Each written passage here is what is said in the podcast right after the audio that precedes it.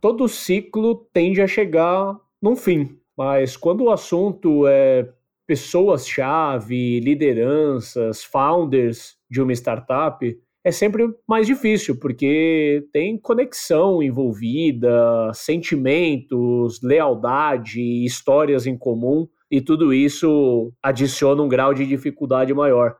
Mas não precisa ser trágico como muitas pessoas pensam. E para jogar um pouco mais de luz e tentar trazer uma visão de método, de que existe um método para você identificar e endereçar ciclos que estão chegando ao fim, que o César e eu gravamos o episódio de hoje. Bora lá? Startups and Downs é o podcast que destrincha os temas que fazem parte do dia a dia de quem empreende e explora em profundidade tópicos mais sensíveis que nem sempre são contados nos livros, nas notícias nas histórias de sucesso de grandes empreendedores e empreendedoras. A explorar esses temas, convidamos pessoas com conhecimento de causa e que estão dispostas a aprofundar nas histórias de sucesso e fracasso, nas conquistas e derrotas, seus acertos e erros e principalmente os aprendizados gerados com isso. Ou seja, vamos sempre buscar fazer jus ao nome do nosso podcast, explorando os ups and downs da jornada empreendedora. Sempre presentes estaremos eu, Ricardo Corrêa, empreendedor há 10 anos e atualmente fundador e CEO da Hamper. E eu, César Bertini, empreendedor em vidas passadas e atualmente investidor de startups pela Smart Money Ventures.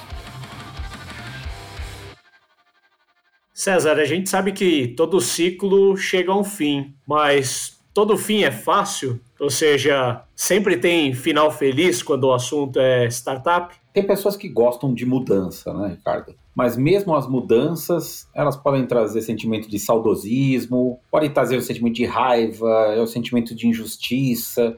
Ou seja, sempre essas mudanças, né? E quando os ciclos terminam, né, nas startups, nas empresas, né? Mesmo uma pessoa que é promovida, foi para outra empresa, tal, ela vai ter um pouco assim de, de saudosismo do que deixou para trás e tudo mais, se ela teve um ciclo super exitoso. Aquelas, então, que foram demitidas ou se encerrou o ciclo porque a empresa talvez cresceu mais, né? A cadeira ficou muito grande para ela, né? Aí essas pessoas tendem a ter um, algumas reações mais virulentas, né, na hora de sair, de, de admitir que o ciclo se encerrou. Mas eu acho que não é. Mudança geralmente é um processo que as pessoas tendem a gerar algum estresse, alguma dor maior, né? É, eu acho que em especial em casos onde o outcome o resultado alcançado não foi tão positivo, né? Talvez a pessoa tenha mais dificuldade de reconhecer que o ciclo acabou, porque a gente sempre espera o encerramento de um ciclo em alta, né? Mas nem sempre é possível fazer esse encerramento de, de ciclo em alta. Eu acho que uma coisa, cara, para dar um pouco do tom do episódio aqui, né? A gente vai falar aí sobre como identificar que um ciclo encerrou e as dificuldades envolvidas nesse processo, né? eu vejo, César, muito founder que adota aquela máxima assim, não, aqui, aqui na minha empresa a gente só trabalha com gente boa. A gente demite logo, né? Demite logo as pessoas ruins, né? Adota isso como é, é bonito, né? Colocar para fora assim, uma postura meio implacável, né? Tipo, aqui é assim que a gente faz as coisas mas eu acho que fique entendido, né? Quando você contrata uma pessoa mais de execução que não performou, não tem muito o que fazer. A pessoa tá três, seis meses ali sem performar, dá para ser um pouco mais implacável. Mas aqui é, a gente tá falando realmente daqueles encerramentos de ciclo difíceis mesmo, né, César? É, às vezes o ciclo de um founder encerra, às vezes a gente tá falando do ciclo de uma pessoa do founding team, né? Aquelas pessoas, pô, é, pensa no cenário normal de uma startup ali, tem aquelas primeiras 20, 30 pessoas que tem aquele senso de união muito grande das pessoas que passaram aquelas dificuldades todas juntas, né, e construíram a cultura da empresa não dá para ser implacável nesses casos, né? Você não, não desaparece com um founder ou com uma pessoa chave do seu time da noite para o dia porque a pessoa parou de performar, né? Então a gente vai falar um muito mais desses casos, né, César? De casos onde é difícil, não é um desligamento por performance que a gente está discutindo aqui. E esse cenário que você está comentando, Ricardo, da, né, das empresas mais iniciantes e que a gente tem trabalhado muito, né, as early stages, né? A gente imaginar que você tem no começo da empresa, né, poucas pessoas, né, existe sempre aquela gratidão, aquele engajamento, né, das pessoas, né, e quando as pessoas saem, geralmente são situações meio complexas, né, você está falando do, dos finais, geralmente não são tão felizes, né, mas você imagina, né, na, no, no, começo da empresa, né, as pessoas estão ali, os, né, aquelas 10 primeiras pessoas, cinco primeiras pessoas, naquela salinha pequenininha, todo mundo trabalhando, todo mundo come junto, quase dorme junto ali, é, é visceral, né, a relação, né, a conexão é, é muito forte ali no começo. E aí é meio natural, você, é quase que por osmose que você passa processos, você passa cultura, porque você está tudo na mesma sala, está conversando o dia, o dia a dia, a pessoa está ouvindo você falar o dia a dia, né? Então, acho que nessa parte é muito legal. E não tem segredos também na empresa no começo, né? Uhum. Eu acho que quem está ali no começo da empresa tem umas coisas muito bacanas, né? Porque não existe nem sala para você fechar a porta e contar um segredo, né? Você está no telefone, a pessoa sabe o que está acontecendo na sua casa, com seus pais, com a sua namorada, com o seu esposo. Se o founder está fazendo fundraising, a, a equipe está ouvindo o pitch ali na hora e vibrando na hora, né? Não tem como esconder nada, né? Total, total. Qualquer ideia que você tem, você já está compartilhando ali na hora. Você teve a ideia, você fala aí. E, e é interessante porque quem está ali no começo, ele tem maior percepção dos defeitos dos founders, né? E ele acaba aceitando aqueles defeitos. Mas com o passar do tempo, talvez isso vire até uma arma, né? Porque daí os defeitos que ele até aceitava lá no começo, dependendo do tamanho da empresa e do afastamento natural que possa existir, aqueles defeitos que não eram tão notados começam a ser armas, né, para usar contra o founder, né? Então é, é um cenário que a empresa vai evoluindo. A gente usa muito a questão do esporte, né? Mas a empresa começa desse jeito, né? Pequenininha e as coisas vão ocorrendo no crescimento aos poucos. Né?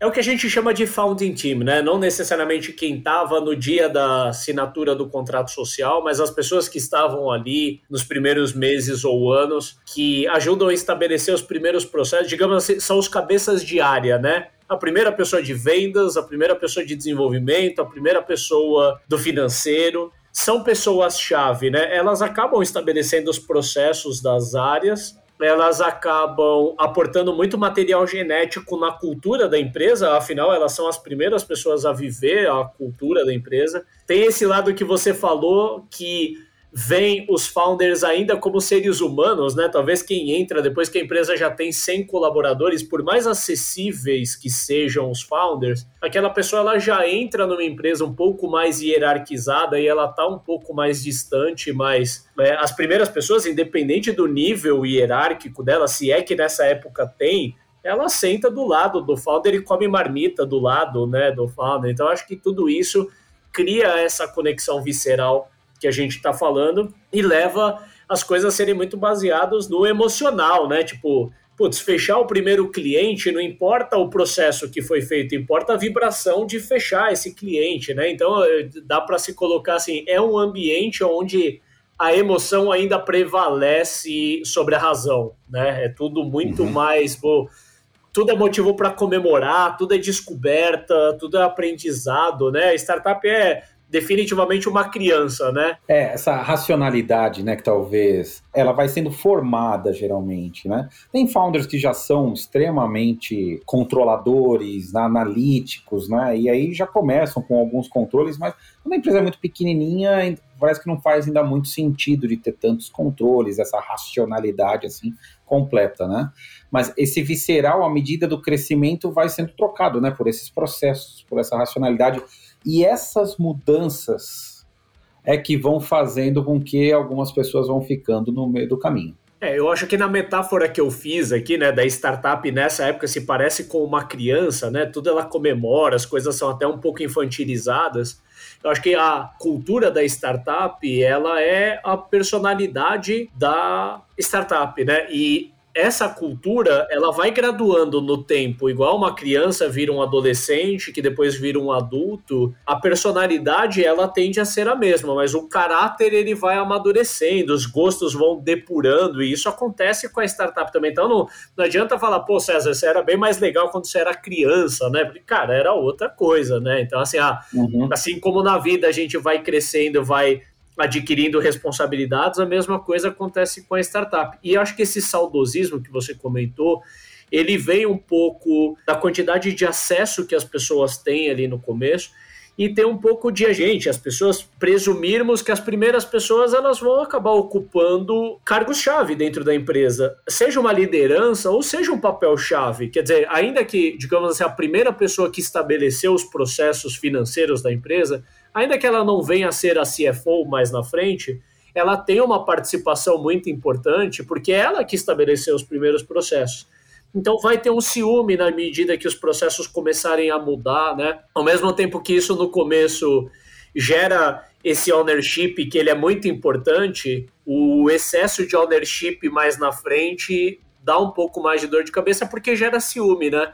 É difícil quando você é a pessoa que estabeleceu os processos, aí a empresa cresce e chega uma outra pessoa dizendo que aquilo tem que ser feito de forma diferente, né? Um dos primeiros conflitos que existem é quando você começa a trazer gente de fora e aquelas pessoas que já estavam na empresa começam a sentir que, de repente, você trouxe um gerente, trouxe um coordenador. É, as pessoas falam que só porque elas estão no início, poxa, por que, que trouxe um cara de fora e eu não fui, né? Já começam conflitos assim, né? Uhum. Naturais, né? Como se o tempo de empresa, né, ou por ter comido pão com mortadela lá no começo, né, a gente vai conseguir, né, isso é o, a condicional para você evoluir na empresa. Eu acho que a gente pode traçar aqui alguns cenários, né, Ricardo? Você tem, assim, pessoas que ficam na empresa desde o começo e elas acabam subindo e ocupando papéis chaves na empresa, né, vão virar líderes, vão gerenciar projetos importantes, né? Aqui você tem um cenário que como não existe essa cadeira, a pessoa acaba se criando para ocupar essa cadeira. Você tem uma parte das pessoas que vão ficar pelo caminho, não tem jeito, é uhum. é natural. São pessoas que vão ter oportunidade de trabalhar em outro lugar, vão receber mais, a empresa geralmente não paga bem, a pessoa de repente ela cresce até mais rápido do que a empresa. Isso acontece uhum. também bastante, né? O uhum. ciclo também pode se encerrar por conta disso, né? Não necessariamente a empresa cresceu, ó, e a pessoa não cresceu, não, a pessoa cresceu mais rápido do que a empresa. Tem uma parte que fica, que acaba não tendo, de repente, essa oportunidade de, de ser líder, né? mas são referências, né? Você pega uma pessoa que é uma referência técnica, né? E aí a gente fala da carreira em Y, né? Não precisa, você não precisa ser reconhecido, ter que virar coordenador, supervisor, gerente e assim por diante, né? Então as empresas têm que de alguma forma valorizar isso, né? E tem pessoas que vão ali para uma carreira mais técnica mesmo. Só que tem geralmente também uma galera que fica na empresa acaba não crescendo e essas pessoas acabam criando um sentimento de frustração ou um sentimento de inveja, ou ver que outras pessoas cresceram, que começaram com ela, estão ganhando mais que ela, estão com uma posição diferente, uma maior exposição, pessoas de fora vieram, e aí pode ser várias coisas, né? A pessoa não toma risco e elas se colocam no, no papel de vítima. Então você tem vários desses cenários, né, que você vai ver ali no, na transformação do, daquele founding team em primeiros funcionários, e essas coisas vão acontecendo todas elas ao mesmo tempo, né? Eu coloquei aqui quatro características, mas todas elas vão acontecendo ao mesmo tempo, né? Isso que torna o processo complexo, mas bacana pra caramba, né? É, e é interessante de analisar que passado o, tempo, né, você consegue analisar essas safras de pessoas, né? Uhum. E aí, basicamente, na leitura que você fez, tem quase que quatro destinos, né? Tem as pessoas que sucederam e, e ganharam mais responsabilidades, né? Tiveram algumas pessoas que a, acabaram saindo, aceitando proposta de mercado. Teve algumas que ficaram, não se tornaram líderes, mas se tornaram referência. E tem aquelas que, putz, acabaram ficando um pouco zumbizando ali pelo caminho, né? O que é curioso é que essas pessoas elas continuam se falando. Vamos supor, você entrou na startup e tinha 10 pessoas. Passou dois anos, aquele primeiro grupo de 10 pessoas é um grupo muito unido. As pessoas vão se falar e elas vão se comparar. E, eventualmente, quem não foi convidado, não tem como a empresa produzir cargo de liderança e de responsabilidade para todo mundo. Aqui a gente já tem que assumir que, poxa, talvez só uma parcela que vai acabar ocupando, um, é, dando próximos passos na carreira, e uma parte acaba ficando, não vamos dizer que fica pelo caminho, mas eu acho que é difícil, César, para quem, vamos dizer assim, era uma pessoa de desenvolvimento, ela já está há três anos em na área de desenvolvimento ela viu alguns pares dela ocupando cargo de liderança. E ela vê pessoas recém-chegadas que têm quase o mesmo nível de influência que ela dentro da empresa. Né? Então, o que eu estou querendo dizer é que maturada essa safra de pessoas, as pessoas elas vão se comparar. E eventualmente quem já saiu da empresa ainda cutuca quem está na empresa, fala, pô, mas você ainda está aí, pô, eu já mudei para cá, e aqui é, aí tem aquela história, a grama do vizinho é sempre melhor, né? Aí, quem não foi promovido se compara assim eternamente, né? Pô, por que, que fulano foi promovido e eu não? E aquilo é uma dor que não passa. Então isso gera uma panela de pressão em quem fica. E acho que, para fechar esse ponto, nem todo mundo que vai para liderança necessariamente sucedeu, porque às vezes a empresa fez um move ali com a prata da casa, né? Foi com o que tinha, não, não tinha ainda como buscar no mercado uma liderança, alguma coisa assim, e, e investiu em uma pessoa dentro de casa, mas não, não necessariamente o fato de ela ter sido promovida significa que ela ganhou uma imunidade. Né? Talvez essas pessoas que sucedem num possível encerramento de ciclo delas é ainda mais doloroso. Eu acho que as críticas, né, Ricardo, que as pessoas fazem sobre a empresa, tanto quem está dentro da empresa, quem já saiu, tudo, eu acho que isso faz parte. A questão, primeiro, as pessoas geralmente não se criticam, vão criticar só os outros ou a própria entidade, empresa, startup. Ou seja, precisa-se também fazer uma, uma autoavaliação, né? E isso geralmente é, é mais complexo, né? É difícil a gente admitir os nossos erros, né? A percepção que a gente tem de nós mesmos geralmente ela é mais distorcida. Então, esse é um ponto importante, porque daí, se você só ficar quase que na fofoca ou na crítica, a crítica tem esse poder de quanto mais você critica, parece que você vai levantando mais coisas e ela vai gerando quase que um sentimento de revolta, um sentimento de. E aí você deixa de aproveitar aqueles momentos tão legais que você teve lá no começo, a oportunidade. Você deixa de entender que o que você é hoje foi moldado pelo tempo que você passou até agora. E aí, eu acho que tem uma palavra que as pessoas precisam colocar, é, é para cada coisa que você vai reclamar, você tem que ter gratidão. Pensa assim, eu estou reclamando de uma coisa, mas tenta lembrar sempre de alguma coisa positiva que você tenha que ter gratidão por aquilo que aconteceu. Eu acho que ter na chavinha da gratidão, ela te, te dá um viés diferente de só ficar na crítica, na crítica naquele negócio que vai te contaminar, mas você também olhar os aspectos bons e tentar saber que a construção ela é uma construção de um monte de coisa boa e um monte de coisa ruim. Eu acho que um outro ponto aqui que, que é importante é nisso. Você, durante essa jornada, você vai ser também submetido a fazer coisas que não são tão legais e atividades que não são tão gostosas como você fazia antes, né? Eu lembro muito assim, como desenvolvedor, né? Então eu desenvolvia tal.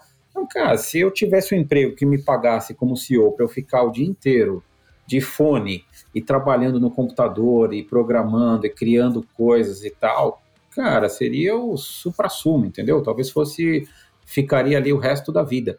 Mas, cara, mas a vida foi me trazendo outras coisas que eu não tinha habilidade, não sabia. A questão foi como eu encarei aquilo. Eu acho que você tocou em dois pontos bastante importantes que eu quero aprofundar um pouco mais.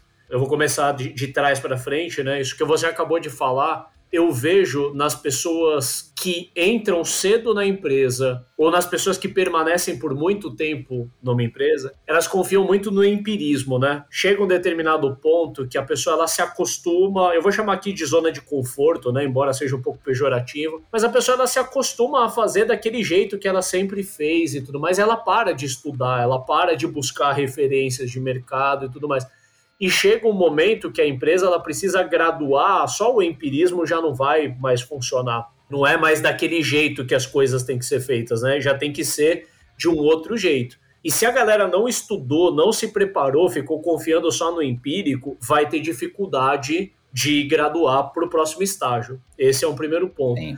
E o outro ponto, cara, que daí já possibilita até a gente avançar aqui no programa e começar a entrar no como, né?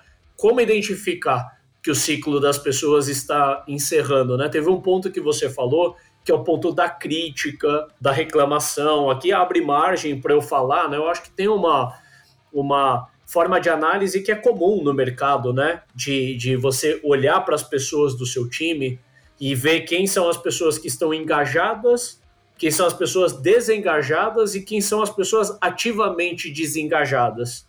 Né? E aqui, sendo muito breve na explicação, são aquelas pessoas que são engajadas, que são as pessoas que vestem a camisa, né? O chavão vestir a camisa, né?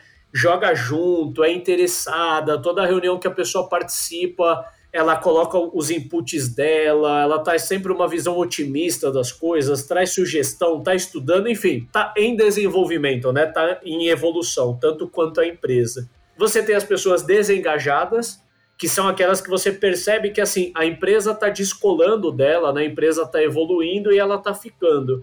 Só que às vezes tem pessoas que elas são suficiente para a posição. Nem toda a posição da sua empresa você precisa das pessoas mais geniais e mais engajadas. Existem, eu, eu vou suar um pouco de novo pejorativo aqui, mas tem pessoas que precisam carregar o piano, tem funções que precisam ser executadas e nem sempre precisa ser a pessoa mais genial e mais engajada do mundo. Então, até para as desengajadas, tem algum lugar da empresa. Talvez não seja nos holofotes, mas tem um lugar. Mas o problema que a gente está falando aqui é que normalmente uma pessoa que está dando indícios de que o ciclo já encerrou é a pessoa que se torna ativamente desengajada, né? E aí aqui os sinais eles são problemáticos, porque ela não é mais aquela pessoa que está ficando para trás é aquela pessoa que provavelmente por saber que já está ficando para trás, ela começa a criticar tudo, né? E ela começa a jogar contra, gera muito ruído, vive se enfiando em conflito, né? E se torna um detrator ativo de cultura. E aí isso tem que ser olhado mais de perto. Tem essas pessoas que são desengajadas e são detratores, né? E pode ter a pessoa que você falou, né? Ou seja, o, o desengajado que não está conseguindo fazer o trabalho. E agora, esse é o mais complicado, esse que você falou, do ativamente desengajado, né? Ele não só está desengajado, ele está desengajando outros. Né? Isso. Esse é um perfil bem complexo, né? Quando ele começa a, a gerar burburinho ali na empresa, né? Algum, algumas características que eu acho que tem essa pessoa, né? Geralmente é uma pessoa que dá muita luz ao problema ela dá pouca luz às soluções, né? Ela sempre traz o problema para a mesa, ela sempre coloca o holofote ali num problema, né? E ela é pouco propositiva. Eu acho que é uma pessoa que ela tá ali costurando muitas vezes com outras pessoas, né? Você, ela traz muitos comentários de um lado para o outro, né? Trabalha com os conflitos.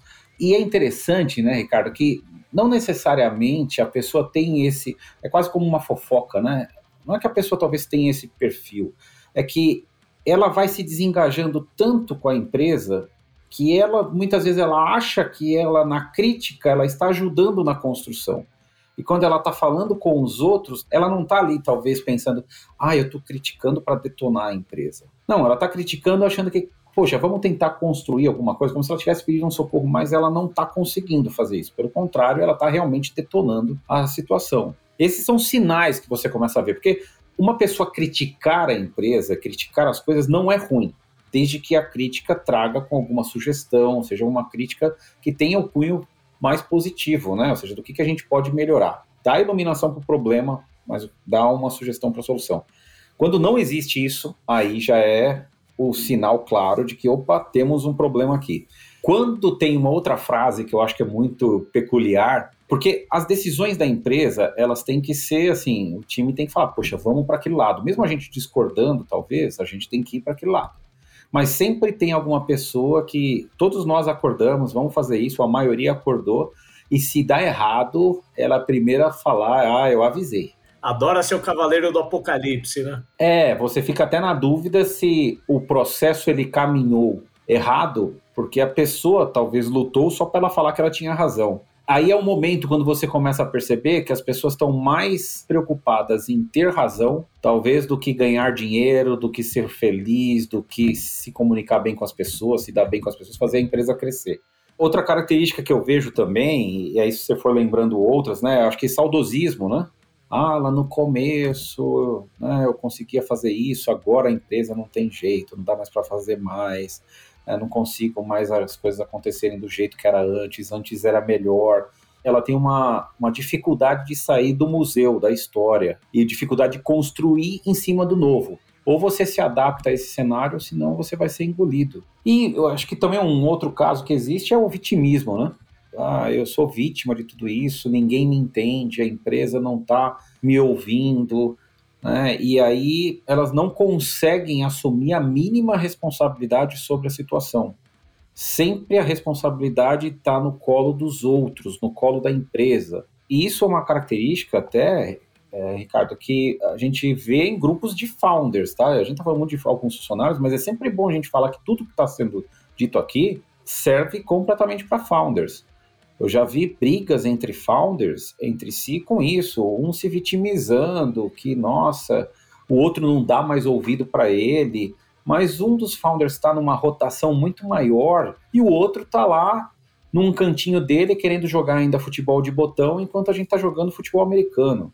E aí ele se torna a vítima, né? Ele acha que o outro está buscando poder e tudo mais, e é sempre o problema no outro, né? E nunca é o problema em si. Cara, acho que você trouxe um ouro muito grande que de certa forma entrega aí a responde a chamada do episódio, né? Então eu vou fazer um recap rápido, né? Foca no problema e não na solução.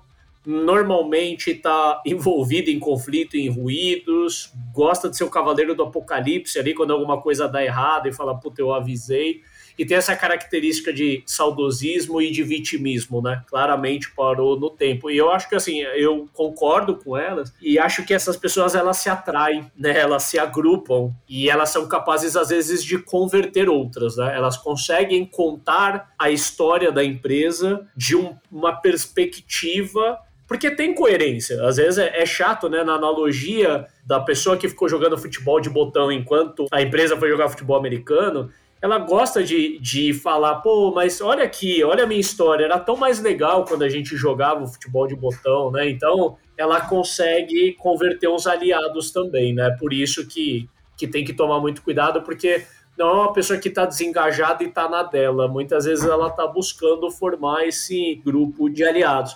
Eu acho que tem uma, uma característica aqui, é, César, de esse saudosismo que a gente comentou muitas vezes, leva a pessoa a ter um, um, arrependimento de decisões que ela tomou, de decisões que ela não tomou, né? Então, em algum momento a empresa mudou, ela não percebeu, ela não acompanhou e ela não sabe ao certo em que momento que ela se perdeu. Então tem um arrependimento, sabe? Pô, talvez será que eu tinha que ter me empenhado mais? Será que eu tinha que ter declarado o meu interesse em ocupar uma posição mais séria? Será que eu tinha que ter feito amizade ali com as pessoas que decidiram? Eu não sei, né? E aí tem esses arrependimentos levam a pessoa a se contar algumas histórias, né? E eu vejo muitas vezes, César, e aqui eu falo com conhecimento de causa, que como founder, muitas vezes a gente contribui, cara, para isso, porque essa conexão visceral que a gente falou, né? Essa conexão muito alta com o negócio, essas emoções envolvidas vidas, founders tendem a reconhecer isso.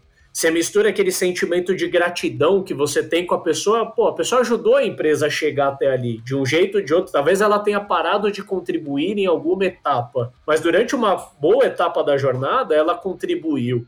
Então existe uma lealdade mútua. E eu acho que essa lealdade muitas vezes leva as pessoas a ficarem, mesmo claramente o ciclo já tendo encerrado, as pessoas ficam, e os founders ou a alta liderança da empresa também não consegue tomar a iniciativa de desligar porque tem esse sentimento de gratidão, tem essa lealdade, pensa no impacto que gera na cultura, fala, cara, essa pessoa é muito querida, às vezes ela não está mais gerando valor para a empresa, mas todo mundo adora aquela pessoa. Então, definitivamente não é fácil, né? Não é uma questão de assim, ah, tá performando mal há um mês, corta, né? Ele tá falando uhum. de, um, uhum. de uma questão muito mais profunda aqui. Eu acho que quando a gente olha todas as características que, que eu listei, você reforçou, né, esses sinais da pessoa desengajada. Primeira coisa que eu acho que toda pessoa que está ouvindo a gente, e para a gente mesmo, é muito difícil, eu acho que é impossível na nossa carreira nós não termos tido esse tipo de atitude em algum momento. Acho que a primeira coisa é importante aqui, open kimono, né, como a gente fala, né? Eu já trouxe mais problema do que solução. Eu já tive envolvido em ruído de comunicação. Em algum momento, alguma dessas características você desempenhou. Eu acho que a questão é a seguinte: é quando isso se torna crônico, né, Ricardo? O crônico que eu estou falando é o seguinte: é toda hora a pessoa puxa esses problemas. Esse, para mim, é, é a questão que você tem que perceber. Quando você está tendo essas características de desengajamento, mas isso se tornou uma constante e você não está vendo um retorno, seja você observando alguém tendo esse comportamento ou você próprio tendo esse comportamento, talvez seja o momento de você falar: opa, será que o meu ciclo não chegou ao fim? Ou será que o ciclo daquela pessoa não chegou ao fim?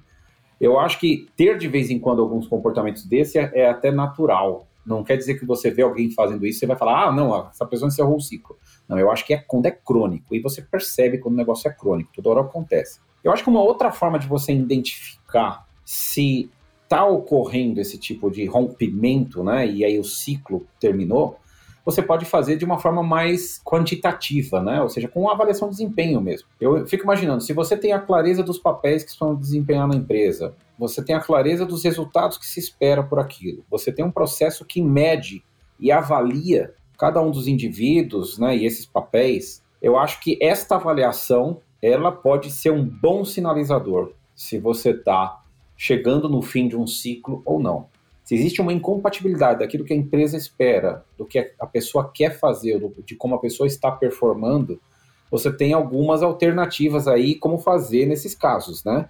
Então, a primeira coisa que você pode fazer é não ignorar o que está acontecendo. Porque eh, a gente brinca, né? Que o primeiro passo para você resolver um problema é você admitir que o problema existe. E ignorar é fácil nesse estágio, porque a startup tem sempre vários focos de incêndio simultâneos, né? Então a gente tende a falar assim, poxa, aquela pessoa que está encerrando um ciclo é um problema? É um problema. Mas eu não preciso lidar com ele agora, né? E aí você fica jogando delay naquele assunto, só que cada vez que você revisita ele, o problema ficou maior. Vamos pensar você como founder, né? Ou você como um gestor de uma área você ignorar alguns comportamentos, o mal que isso causa para os outros que estão enxergando aquilo e a sua condescendência com aquilo e não tomar alguma ação é terrível. Para a sua liderança, é terrível para a cultura da empresa.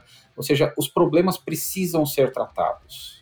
Eu acho que uma outra coisa que é importante, né? Se você está acompanhando que tem um problema crônico, ou eu estou com um problema crônico, eu tenho que conversar com alguém, eu tenho que pedir feedback, eu tenho que, olha, não estou legal, não estou bem, não estou feliz, ou olha, não estou gostando desse comportamento que você está fazendo, ou tua performance não está boa. Ou seja, é importante ter feedback. Né, Ricardo? E o feedback é um feedback honesto, é uma conversa que vamos trazer novamente o problema e vamos tentar trabalhar com o problema. O feedback até direciona para o caso de encaminhar para um desligamento, né? Normalmente, aonde vai ter uma falta de dignidade ali, às vezes no desligamento, é se faltou feedback, né? Uma coisa que magoa muito ali numa ruptura é a pessoa achar que tá tudo bem e um belo dia alguém da liderança ali chama ela para conversar e faz o desligamento, né? E a pessoa, ela não teve nem a oportunidade de ouvir onde ela estava mandando mal e poder melhorar, né? Então eu concordo que o ponto do feedback é essencial, ainda que o feedback já comece a ser uma estratégia para ir encaminhando aquela pessoa para a porta de saída. A gente tem uma frase que todo mundo fala, né? Você contrata as pessoas pelo hard skill e você demite pelo soft skill, né? Esse também é um, é um ponto que você, quando você identifica que a pessoa, por exemplo, não está engajada ou está tendo alguma dificuldade técnica, não está cumprindo os resultados que se esperava dela, mas se essa pessoa tem ali um engajamento, se ela tem, ela demonstra vontade de aprender, né, ela se esforça, você vê características que você fala, puxa, se eu preciso desempenhar nela e fazer com que ela aprenda melhor os hard skills, você acaba dando mais chance, você acaba esticando um pouco mais a corda. Mas só que quando é o contrário, e a pessoa ela até tem um potencial forte, mas ela tem comportamentos que são completamente desalinhados, é muito difícil você, mesmo ela sendo o melhor técnico, a pessoa mais brilhante da empresa, é muito difícil você continuar com essa pessoa. E aí é quase que natural que você está partindo para um processo de desconexão que pode ser a pessoa se desconectar da empresa e se desligar, ou você mesmo, né? A empresa em si ter que desligar aquela pessoa. Cara, acho que aqui agora você entrou um campo mais no âmbito de ferramentas de gestão de pessoas mesmo, né? Como aplicar técnicas para conseguir endereçar, seja para um, um, um outcome positivo, ou seja, conseguir reverter aquela pessoa e engajá-la de volta, ou um, um, desfecho não tão positivo, que foi para o desligamento, né? Mas eu acho que a avaliação de desempenho, feedback 360, é, feedback one-to-one, são coisas que compõem aí um, um, um, arsenal de ferramentas de gestão de pessoas fundamental. E para dar embasamento para esses desfechos que você comentou, eu gosto muito do Nine Box, que é,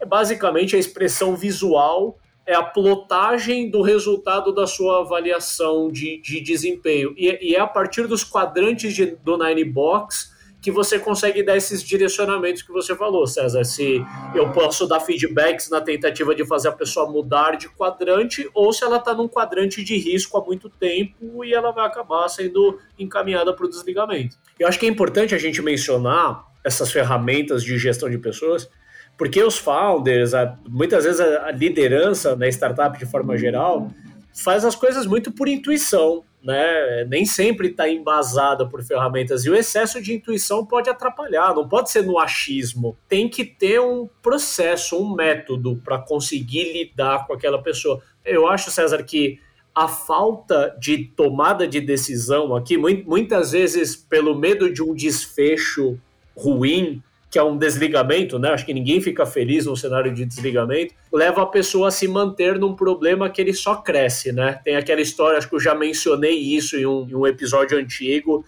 que eu ouvi do meu primeiro gestor, que é é melhor um, um, fim horroroso do que um horror sem fim, né? E muitas vezes a gente acaba jogando panos quentes na coisa e mantendo o cenário de horror sem fim. Uma coisa importante, né? A gente tem falado muito, né, de de repente alguém tomar a decisão do desligamento, né? Seja o lado do empregador ou do empregado, vai, vou, vou falar dessa forma, né? seja da startup ou do lado do colaborador. Mas eu acho que todas as ferramentas que a gente falou aqui, você usou o Ninebox, né? Mas a questão da escutativa, né? Você fazer o one-on-one, você entender todos os aspectos que envolvem a pessoa, a sua atividade, ela como indivíduo, né? Eu acho que todas essas ferramentas, elas se bem utilizadas, Ricardo, elas têm o poder de fazer com que as pessoas cheguem ao mesmo tempo à mesma conclusão.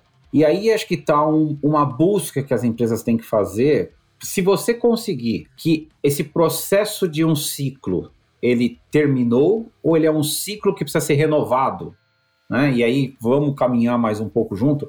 Isso tem que ser uma coisa em comum acordo né? Ou seja, essas ferramentas elas, elas conseguem ajudar para que as pessoas consigam chegar à conclusão ao mesmo tempo. E aí você, em vez de ter de repente um desligamento que pode ser um desligamento de conflito, de pessoas saindo magoadas e chateadas, talvez seja um das pessoas, cara, terminou, foi muito legal até agora, mas agora a gente tem que seguir o nosso caminho. Esse é um negócio até para se chorar junto você vai sentir porque você não vai conviver com aquelas pessoas, né? Você não vai viver aquele ambiente, tudo, você vai ter que mudar mas ele ser algo que ele traz um sofrimento, mas não um sofrimento destrutivo, né? Traz um sentimento de, poxa, gratidão pelo que a gente viveu até agora, mas dá para a gente construir. Então, eu acho que essas ferramentas, elas ajudam nesse sentido. Não, César, eu acho que, que tem um ponto adicional a isso que você está falando, que é o desligamento, ele nunca é fácil, o que não significa que ele precisa ser trágico muitas vezes a gente está falando aqui, né, que é um founder que precisa fazer o desligamento de pessoas chaves do time, de uma liderança, às vezes até de um co-founder, que pode ser o caso, né? Não precisa ser feito de uma forma abrupta, seca, desumana. As conversas podem encaminhar para um encerramento de ciclo, aonde as pessoas continuam até se ajudando no pós, né? Eu posso falar por mim, eu já tive o caso, nem, nem todos os casos é assim, porque nem sempre a gente acerta, mas de pessoas que acabaram encerrando o ciclo aqui.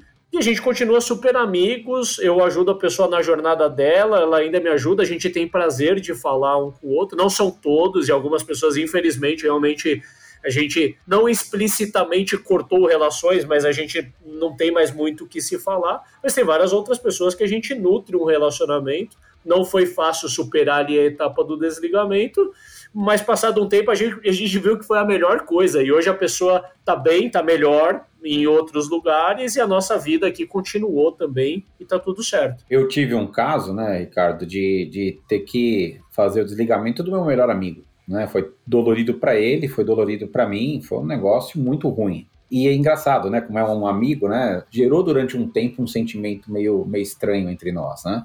Mas tem aquela imagem também, né? É um machucado que está ali aberto, exposto, sangrando, doendo, né? Depois de um tempo, aquilo vira uma cicatriz, que você olha para ele e você até lembra o que aconteceu, mas ele não dói mais, né? Então, o tempo também nessas coisas, né? Tem muita gente que se prepara que não é algo bom. Essas mudanças geralmente geram sentimentos controversos, mas tenta dar um tempo para as coisas, né? Tenta fazer aos poucos, né? Eu acho que tem essa questão de essa situação, ela é devagar para ser criada e aí você pode criar uma situação terrível de, de ruptura, de encerramento de ciclo, mas ela também pode ser devagar para você construir a solução que é o rompimento do ciclo. Então você tem que trabalhar bem. Agora, tem, tem um aspecto, a gente fala muito, né? Mas eu queria trazer para a gente depois partir para os nossos ups and downs, né? Mas queria trazer um pouco da visão dos founders, porque a gente está falando das outras pessoas, mas é muito comum que no meio do caminho você identifique essas características dos founders. Mas eu acho que com os founders é pior ainda, porque é, o efeito que eles causam ele é amplificado na própria empresa. Quando eles começam com esses comportamentos, eles amplificam isso na empresa, e a empresa se torna, muitas vezes, até uma empresa doente, ou seja, o poder destrutivo do founder nesse sentido, ele é uma bomba atômica, né? Ele consegue destruir valor da empresa como um todo. E eu acho que tem mais amarras envolvidas, porque muitas vezes o founder não sabe que ele tem mecanismos para executar uma saída, né? E às vezes ele se sente preso àquele CNPJ, e os outros founders que vão continuar não tem dinheiro para liquidar aquele founder que quer sair, fica uma, uma bola dividida, parece um problema insolúvel, mas tem solução, a gente já falou, né? Tem aí uns bons episódios para trás, não me lembro o número, mas que fala sobre como lidar com a saída de um co-founder. Eu acho que, de certa forma, né, César, ao longo do programa, a gente vai construindo a história aqui já, e vamos contando um pouco de tudo, né? Você falou de já ter precisado lidar com desligamento de amigo. Eu já precisei lidar com saída de grandes amigos, de pessoas que duas vezes de co-founders em empresas diferentes, de pessoas que me ajudaram a construir o negócio lá no começo e que eu sou muito grata e elas também são muito gratas a mim. Então tem um pouco de tudo, né? E eu acho que um, um dos prazeres aí de tocar esse programa com você é que a gente pouco a pouco vai contando essas histórias, né, vai tornando elas públicas. Não é exclusivo nosso, né? Eu acho que muita gente passa por isso, mas nem todas essas histórias estão disponíveis, né, para todo mundo conhecer. Aí. E já falando do programa aí para fazer jus ao Startups and Downs, bora para os nossos ups and downs. Eu queria começar puxando um down aqui, e é uma reflexão poderosa aí, na minha opinião, que é a gente falou da pessoa é, engajada, desengajada, altamente desengajada, né, ou ativamente desengajada. Eu queria trazer a reflexão de que, assim, muitas vezes a relação ela é de amor e ódio, né, e ela vai de um extremo ao outro muito rápido. Então, uma pessoa que estava ativamente engajada pode se tornar ativamente desengajada por conta de uma frustração. E a depender do tamanho da alavancagem que essa pessoa tem dentro da empresa, os danos podem ser enormes. Às vezes é uma pessoa que tem um, um, grau de confiança muito grande, né? ela lida com muitos assuntos, ela tem muitas responsabilidades, ela tem uma influência muito grande, seja porque ela tem um acesso muito grande aos founders, ou seja porque ela tem um acesso muito grande ao time, se ela tem essa desilusão e o polo dela vira assim, quase que de uma hora para outra, eu acho que os danos eles podem ser catastróficos, né? Eu vou até me arriscar a entrar num campo que definitivamente não é o meu campo de domínio, né? Mas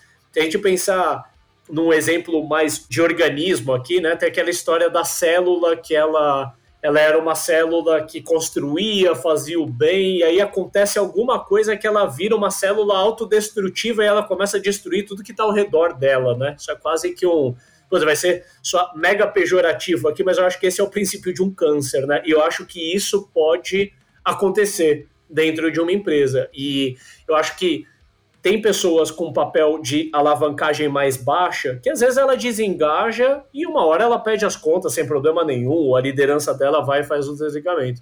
Mas uma pessoa que tinha uma, sempre teve uma alavancagem muito grande, uma influência muito grande, se dá um revertério e ela vira para o polo negativo muito rápido, o efeito pode ser muito devastador. Por isso, tem que tomar muito cuidado, tem que identificar e tentar endereçar o quanto antes, na minha opinião. É, o meu down, eu acho que é quando a liderança da empresa, ou a empresa não criou mecanismos para estar tá muito atento, ou seja, uma escutativa aos problemas.